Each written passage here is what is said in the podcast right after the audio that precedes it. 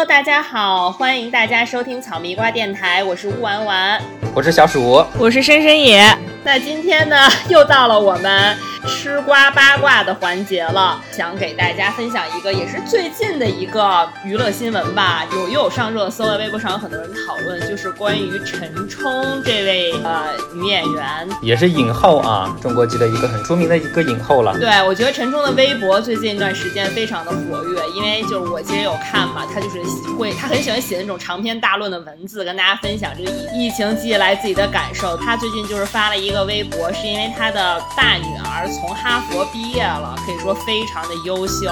表达了一些他作为一个这个成功毕业生的母亲的感想。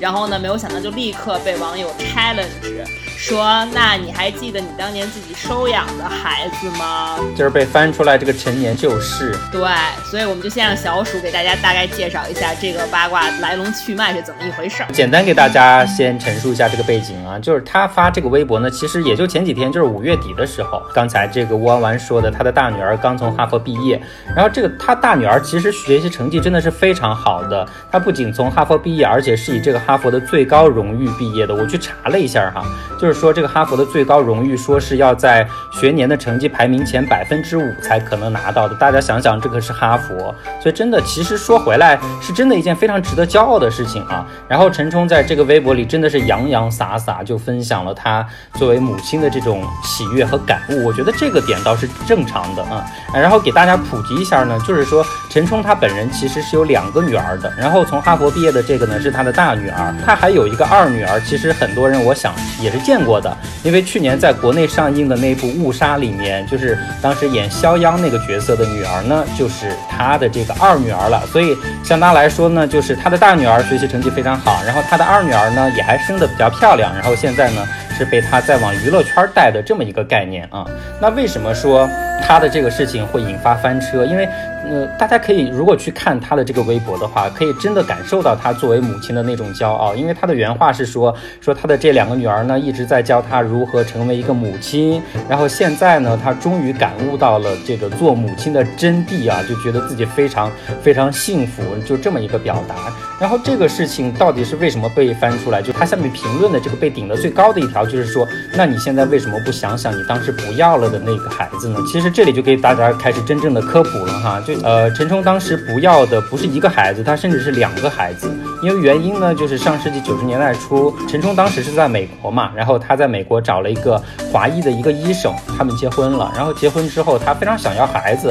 啊，这是一婚吧？二婚。二婚吗？那我就不说几婚了啊，反正就是当时跟这个华裔的医生结婚了之后，就是非常非常想要孩子，但是一直过了好几年，就据说因为有意外流产过嘛，就一直没有怀孕，最后就通过中国的这个福利院收养了一对双胞胎的女孩哈。但是没想到，就刚把这个双胞胎收养了没有多久，可能就一两年吧，然后她又发现自己又突然怀孕了。刚开始啊，就刚刚她发现自己怀孕的时候，她接受采访还一直坚称说一定要对三个孩子一视同仁的。我不知道是不是空穴来风啊，就是有看到有新闻报道是这么说的。那但结果在二零零二年的时候呢，大家就突然发现她把之前领养的这对双胞胎就直接转让给了在纽约的另外一对夫妇，然后她自己就跑又跑出来解释，就是。说，其实最开始他养这对双胞胎就是给这对夫妇帮忙暂养的，而不是说他自己要养。就这么一说的话，大家就就觉得你很虚伪，对不对？你当时明明是因为自己生不了孩子去领养，然后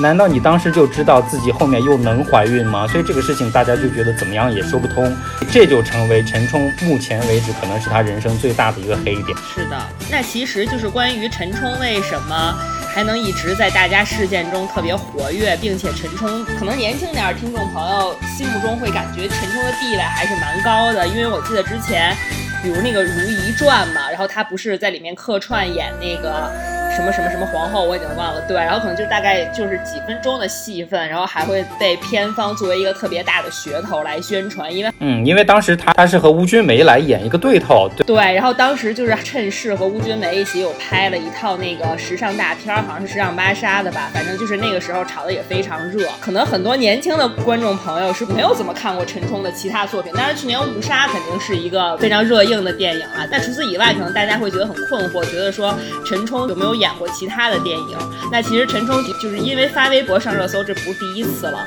然后之前还有一次上热搜呢，就是有一位非常著名的意大利导演叫贝托鲁奇，他在二零一八年十一月份去世的时候，陈冲当时是洋洋洒洒在微博上也是。用同样的套路写了一篇悼念他的文字，然后因为很多网友都觉得说他的这个文笔可以说在现阶段的这个中国的明星里面可以说是算算数一数二了。因为不是他太优秀，是因为同行太差。对，然后也导致他的这个微博那个时候也上过一次热搜。那其实为什么中国老百姓对于一位意大利导演的去世这么就是有兴趣？是因为这个导演呢拍过一部关于中国的电影，叫做《末代皇帝》，然后在里面陈。陈冲是里面的女主演，然后我们就先请深深也给大家介绍一下这部电影吧。怎么说呢？就刚才乌丸丸提到的，就是陈冲和邬君梅他们之所以在那个《如懿传》里面又能炒一波热度吧，就是因为他们两个同时出演了《末代皇帝》。所以又被拉出来走了一波流量，炒冷饭嘛。然后陈冲实际上后几年就是活跃在大家的这个视线里面，主要是作为好像是功成名就的女演员以及女导演，包括像李小璐之前出事儿，然后再被人翻出来，也是说啊，你年纪轻轻就已经是金马影后啦，演的就是陈冲导演的处女作《天域》吗？就是陈冲在大家眼里一直好像就是这种。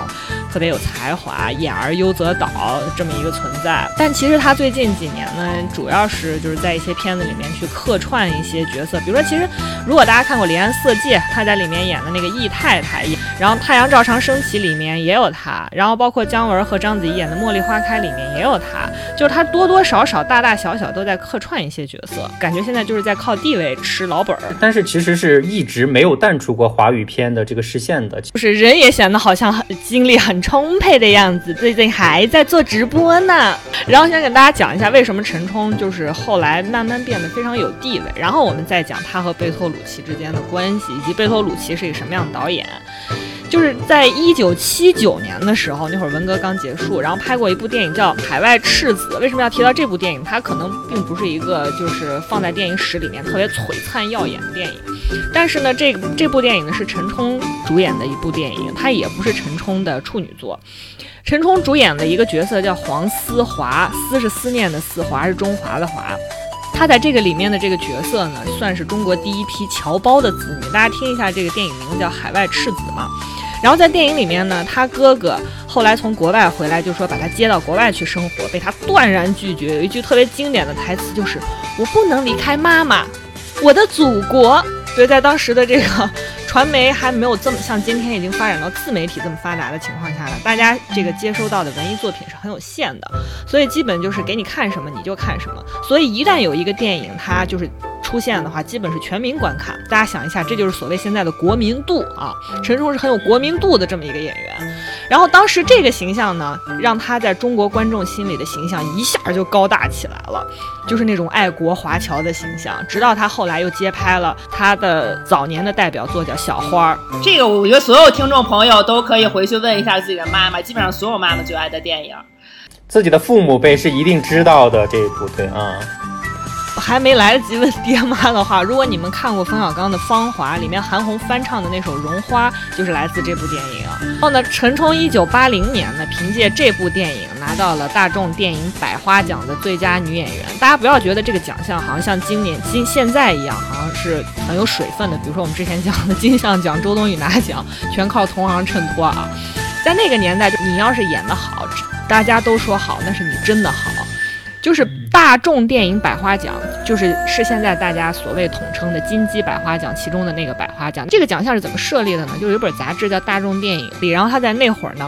开始举办这个大众电影百花奖的评选活动，它是通过就是杂志发行，然后它在后面印发选票，然后你拿到这个选票之后，你来勾选，勾选完了之后，你还要寄回杂志社，就相当于就是全民选出来的，你非常能够衡量你这个演员的全民的这个认知程度。然后这本杂志呢，它在文革之前办了两期之后呢，就停刊了。然后到了一九八零年，是大众电影刚刚复刊后的第一届评奖。啊，陈冲就凭这部电影拿到了最佳女演员，她没有别的奖项啊，她只有一个叫最佳女演员，一个叫最佳男演员，没有配角什么新演员这些都没有。大家可以想一下，就是陈冲当时的影响力啊，当年的杂志的发行量因为是非常有限的，很多单位它只能订一本，而且不像现在就报刊亭随便买。这样的情况下，一九八零年他们收到的选票有两百万张，所以陈冲当年就不只是演技好，就是他的荧幕形象也是非常正面的，这个是必须要说明一下，为什么呢？因为陈冲当年他是上海外国语呃大学的英美文学系的学生，也就是说他的这个学业背景也是非常扎实，家里又全都是学医的。然后他这个一九八一年呢，刚好又赶上当时的出国热，他妈呢又是上海复旦大学医学专业的教授，然后也是在当时呢公派到了美国去做科研，所以陈冲就是理所应当的就去美国就是继续深造了。其实并不是像大家所说的是。他跟当时的女演员有特别不一样的理想和追求，我就要出国，也不是，他就是随波逐流，而且呢，就是理所应当，家里就这么要求，你就得去啊。只不过他去了美国之后，发现就是他因为之前有很很丰富的这个演戏的经验。所以他就觉得他还是得得得搞电影，所以他后来又转到别的学校去读这个电影制作，然后一直到一九八六年被一个意大利制片人挖掘到，然后在《末代皇帝》筹拍期间，他这个得到了里面这个婉容皇后的这个角色。所以这个角色是他在好莱坞接的第一个角色吗？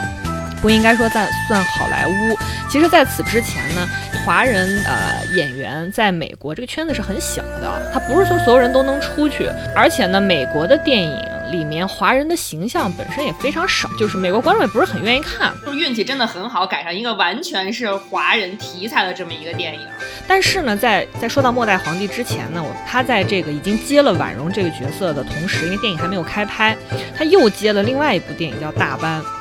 大班这个电影是什么呢？大是大小的大，班是班级的班。这个词儿呢，实际上它是香港人经常用的一个词儿，因为这个词儿本来就是描述就是十九世纪到二十世纪初中国内地或者是中国香港的这个外国商人。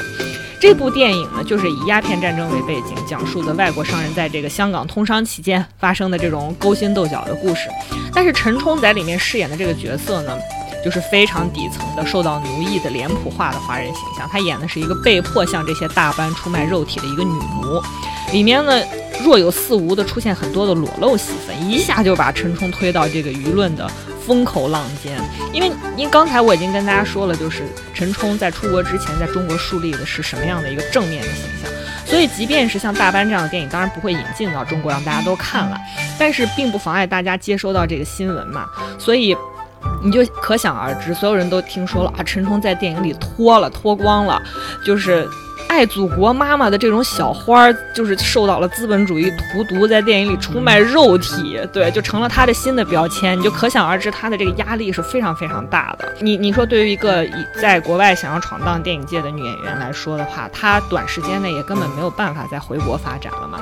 所以在拍摄这个。大班之后呢，他就迅速的又进入到这个《末代皇帝》的剧组开始拍摄。《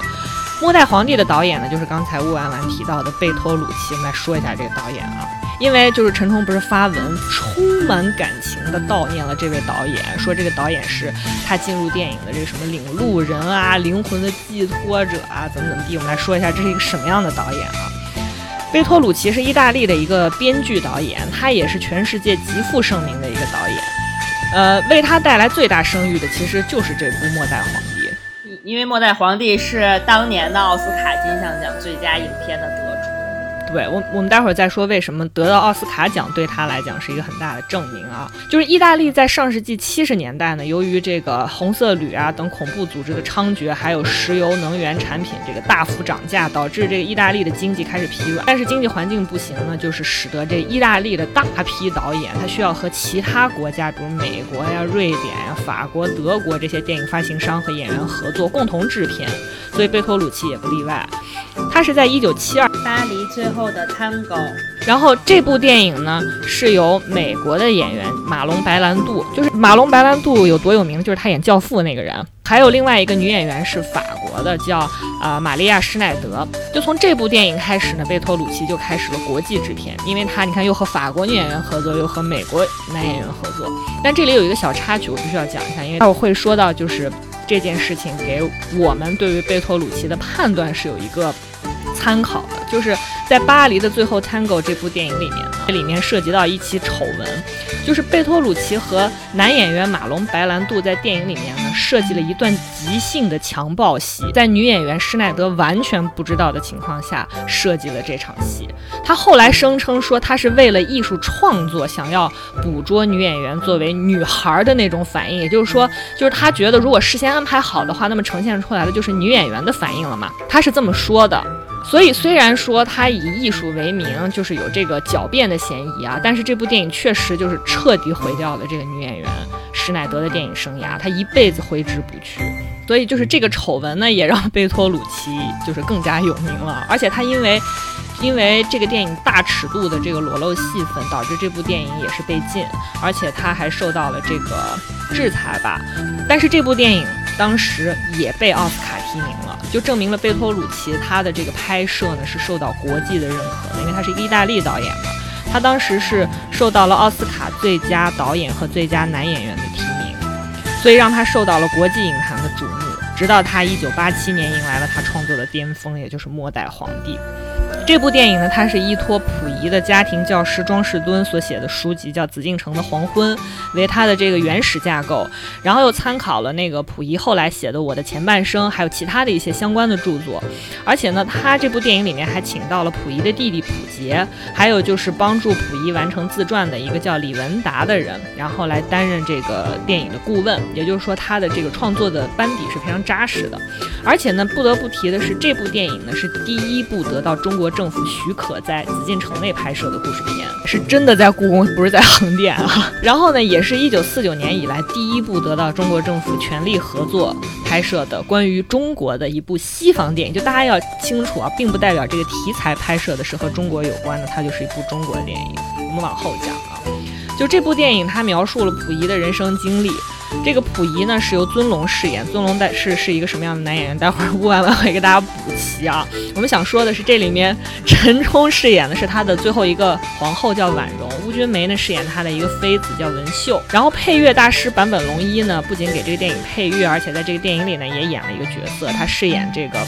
表面是这个日本伪满洲电影协会的会长，但真实身份实际上是日本特务的，叫干破正彦，也是当时伪满洲的这个警察的最高头目。然后这部电影呢，就像刚才小鼠和这个吴婉婉都提到的，他获得了那一年奥斯卡包括最佳影片、最佳导演、最佳改编剧本、摄影、服装设计、原创音乐在内的九项奥斯卡奖。但是其实说到这边呢，我觉得大家如果稍微注意一下我们刚说的这些奖项呢，就是能。能感觉得到，这部电影其实跟今年的《寄生虫》有一点像。它像在哪儿呢？就是它没有任何演员的奖项入围奥斯卡。呃，除我查了一下，就是除了尊龙入围了那一年金球奖的最佳男主角的提名，没有任何演员的提名了。就其实，因为我觉得，实际上作为外国人拍摄的有关中国历史的电影，尤其是近代史，就是它它展现出来的那种。神秘啊，保守啊，灰暗的那种基调，特别能满足老外对中国的那种意淫和窥视。所以说，这类电影呢，原在电影里面主要是满足一种就是中国人形象的建构。就实际上，外国人也并不是很在意你到底是不是能发挥那种有深度的演技。觉得也正是因为这样，就这成为了贝托鲁奇最成功的一部电影。当然，当然我就不否认啊，这部电影在视听语言上。就那种强烈的艺术感染力，尤其是贝托鲁奇，他其实是他的那个艺术眼光和审美，就是陈冲不是说过吗？说他有什么高贵的审美观，高贵不高贵我不敢说，但是他确实是有非常独特的审美，尤其他非常善于利用色彩和光影，然后创造那种符号、象征、隐喻，令人印象非常深刻。大家可以去看一下。然后呢？二零一八年这位导演去世的时候，陈冲就在微博上写说：“啊，我们第一次见面是在洛杉矶的一个酒店里，那个时候他正在跟中国文化热恋，我们喝咖啡，他跟我提到他喜欢鲁迅，还跟我引用老子、庄子的语录，我觉得好惭愧，他提到的作品我都没有读过。他是一个博学，大家听出来了吗？就是彩虹屁啊。”然后他里面还说到一件一件事，就接下来他说他特别爱我们三个尊龙、乌君梅和我，这里面没有性的成分或者超出性的成分，他给我的感觉是特别浪漫的，怎么样？是不是 too young too naive 的感觉？但是在这里面就很难讲有没有陈冲一厢情愿的因素在，为什么呢？就是刚才我说到的，他和白兰马龙白兰度能专门设计那么一场戏在，你就很难讲他传达的那些东西跟陈冲回味的这些东西是不是一致的。而且坦白说，我觉得在上世纪八十年代，陈冲和邬君梅被选为这部电影的演员。真的是因为在美国的这个制片体系里面，因为他们有中国护照，而且会说流利的英文，长得也还不错，对吧？然后呢，这个美国的这个电影呢，又需要中国的面孔，特别有限，题材和角色呢也非常的固定，所以他们就被选上了，就这么简单。所以我觉得陈冲在他发微博这个过程中显示了，就第一是吹彩虹屁嘛，第二就是一个很傻很天真的年轻女演员，大概吧，跟阿娇一样的。然后那个陈冲不是后来谈到他在这个《末代皇帝》里面裸露的戏份嘛，就说，哎呀，我当时经历过这个大班的遭遇，就特别害怕，压力超大，然后我就要求导演贝托鲁奇拍摄。结束后就一定要对我那些裸露镜头删减，而且他还要求贝托鲁奇写下保证书。其实我觉得那个贝托鲁奇肯屈服，是因为他在北京拍戏，毕竟不在他自己的地盘上，所以他不敢放肆，对，怕再次被抓进去。所以，但是你看他摇身一变，第一，他赶上出国热，变成了第一波，就是那一波美国人啊，就是仿佛就是高人一等嘛。然后另外一方面呢，就是后来演而优则导嘛。然后尤其是拍摄的是那个严严歌苓的小说改编的《天域》。又这又借着这个抹黑中国的这一波，在金马奖造势打来一波造势，那台湾人当然非常喜欢抹黑中国的这种东西啦，对吧？又给他了一大堆光环加持，摇身一变阔了就回国了。陈冲就是那种精致的利己主义者，但我真的不太明白为什么尊龙那么喜欢他，他他又不喜欢尊龙呢？我觉得是，我觉尊龙喜欢他是他自己说的吧？对我，我现在要立刻强势插入，就是我要给大家好好讲讲尊龙，是因为其实尊龙在我心里真的是白月光，就是我完全是一个粉丝心态，但是我其实很难跟别人说这个人，因为其实很多人不知道他。我先首先回应一下小鼠的那个，就说因为其实国内有很多抹黑尊龙的新闻，说什么他。特别喜欢陈冲啊，什么《霸王别姬》的时候耍大牌儿，什么导致没有没有拍成，被临时换成张国荣，其实完全就是很多都是抹黑他。因为其实当时尊龙很少有机会在大陆接受媒体采访嘛，所以说这些就真的都是小小报八卦一面之词，就会被人当成是真的啊。然后关于尊龙这个人呢，其实因为周围很多人不知道他，是因为就是我觉得第一是因为他退出影坛太早了，第二就是他从好莱坞回到。华语。电影圈拍的所有的作品都非常烂，就是没有留下任何可以值得说。我觉得他真的可能是跟中国八字不合，哎。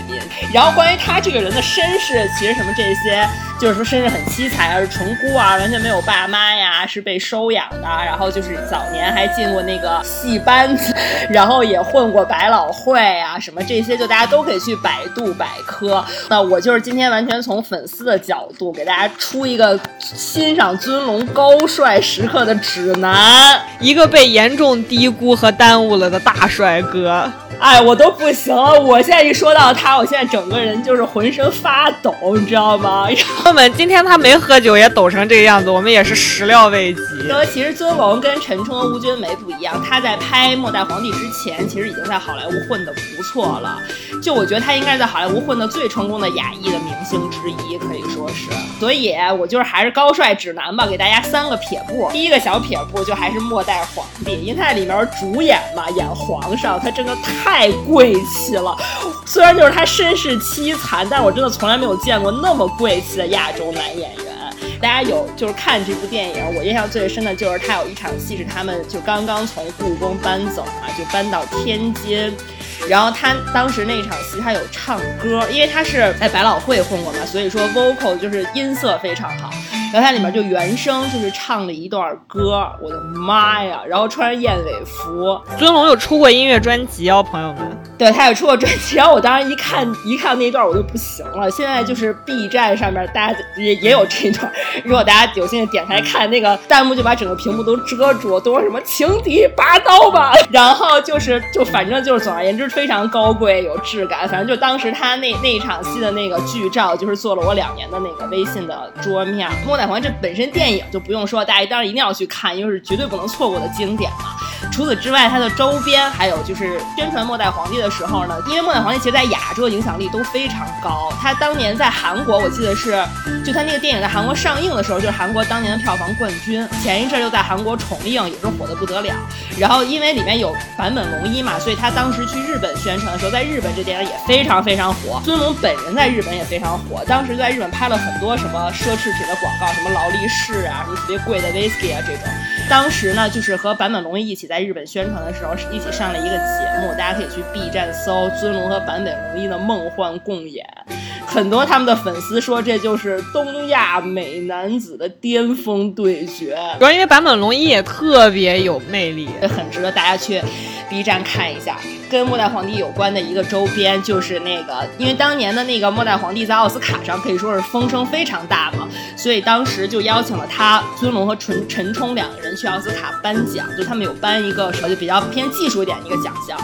他跟陈冲就是在那个颁奖的时候的一段互动，然后说说几句话，一直那个片段简直就是男的帅，女的美。我觉得那是陈冲最美的瞬间，因为陈冲那个时候就是穿的也很时髦，而他他在尊龙他身边说话的时候，就身上有一种特。别娇媚的做作的感觉，嗯对对对，陈冲真的是有那种做作的娇媚感，非常像那个《乱世佳人》里边斯嘉丽的那种感觉。然后尊龙在他旁边简直就是酥炸天，就一个大写的酥。就是因为我今天在准备这个节目的时候，又把这个视频看了至少五遍。我大概可能前后一共看过一百遍。第一个撇步就是末代皇帝及他的周边。然后第二个撇步呢是另一部电影，我觉得在这部电影里边尊龙简直是应该是最帅的，叫《龙年》。这个电影就是本身那个剧情其实也是比较扯的，就是非常能够反映好莱坞那边对于啊华人相关的这些角色的一固有的刻板印象。但是我为什么也推荐给大家看呢？是因为尊龙在里面演一个纽约的唐人街的黑帮老大。简直帅到每一个镜头我都爆粗口，看上去特别儒雅，但其实特别坏那种腹黑的那种霸道总裁。然后在里面经常就是什么广东话、英语啊、普通话就随机切换，特别特别的潇洒。他后来还演过一部就是属于商业片，跟成龙演的《尖峰时刻二》，大家这个应该有看过吧？就是里面有章子怡演章子怡的老板，但他在龙年那会儿，因为那个龙年是八五年，并且这个电影为八五年就被尊龙。拿到了就是也是金球奖最佳男配角的提名，所以其实你可以看到好莱坞对尊龙的还是非常认可的地位还是有的。然后为什么给大家给大家推荐这个电影呢？是因为里面的那个男主角米基洛克，其实我也很喜欢，也是大帅哥，就是他们俩其实都长在我的审美点上。米基洛克当年年轻的时候，就是演过一个叫《爱你九州半》，也是我爸帅的要死。但是他们俩造也都挺像的，就反正后来就也都是